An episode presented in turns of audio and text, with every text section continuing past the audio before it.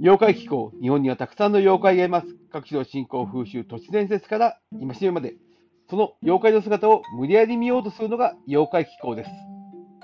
アマビエ。高価3年、1846年、4月中旬と記されたカーダ版に書かれているもの。肥後の国。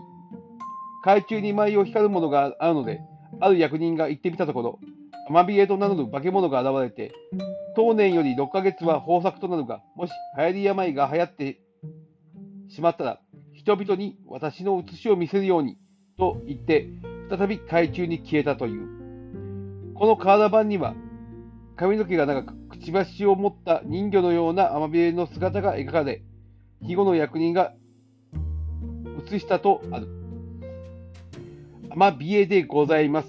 また、呼び方としましては、アマビコがなまってアマビエとなったのではないかという説があります。アマビコ、えー、ヤマビコ、アマビコ、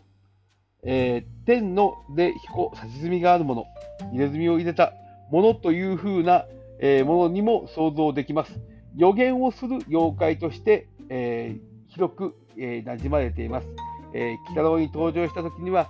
この後の瞬間に起きることを言ってしまい、あまり意味のない予言をするという風な、え姿で、可愛い姿で描かれています。えー、このアマビエ、そしてアマビコと言われるもの、実は、あのー、ワンピースの、えー、空島編を見ていて、あ、アマビコだ、アマビエだと思った、え、ことがございます。天に行って人の心を読み、え、そのそのその心から戦いを挑んでいく、その、えー、天の国の神官たち、それを見たときに、ちょっとそのように感じてしまったわけでございます。予言をするもの、予言をし、えー、吉祥吉祥を占う占うもの、えー、であるとともに、えー、疫病を払うものとして広く伝われてしまったがために、コロナ禍の中、えー、このアマビエの姿が各地の皆さん各地皆さんの目に触れることは多かったではない多かったのではないかと私は思います。えー、これもまた、えー、海に行く差し墨のあるものというものではないのかなというふうに私は思ってしまっていますので、えまた、え